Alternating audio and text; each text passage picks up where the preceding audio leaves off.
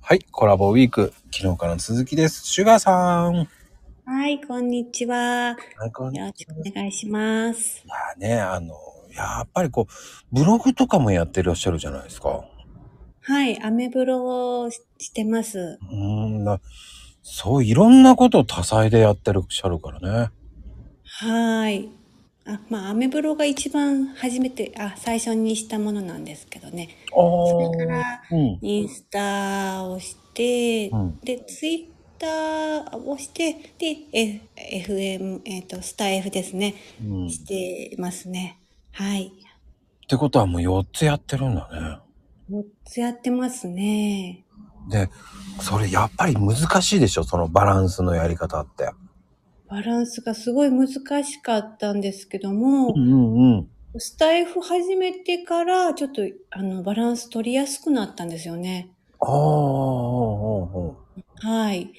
スタイフで、えっ、と、まあ、朗読をね、してるんですけども、うんうんうん朗読自体がすごい、青空文庫を朗読してるんですけども、うん絵本作りの勉強にもなるんですけども、うんそこで、あの、朗読以外に自分の作った作品も、あの、ちょっと読むこともしてみたり、新しいお話も、ちょあの、作ってみたりっていうことをしてて、うんそうすると、ツイッターにも上げやすくなって、うんで、インスタでもスタイフのことを、あの、お伝えできるようになって、ブログでも書きやすくなったんで、あの、スタイフ始めてよかったなと思ってます。ああ。ああ、じゃあ、はいスタイフから全部降りてってるような感じだね。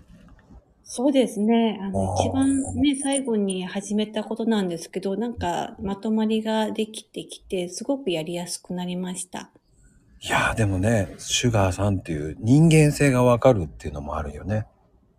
そうですね。声をね、お伝えすると、やっぱり、何かね、伝わり方が、はい、もっとより伝わりやすくなるのかなと思います。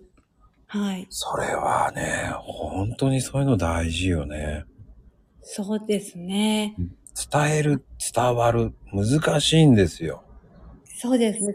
難しいですね。伝える伝わそう。それが僕の永遠のテーマでございますよ。そうなんですね、テーマ。テーマはそうなんですよ。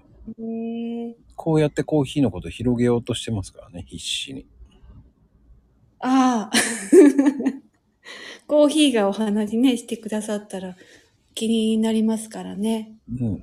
でも、ツイッターだけなんです。 それがね、はい。だからツイッターも見たくなりますよね。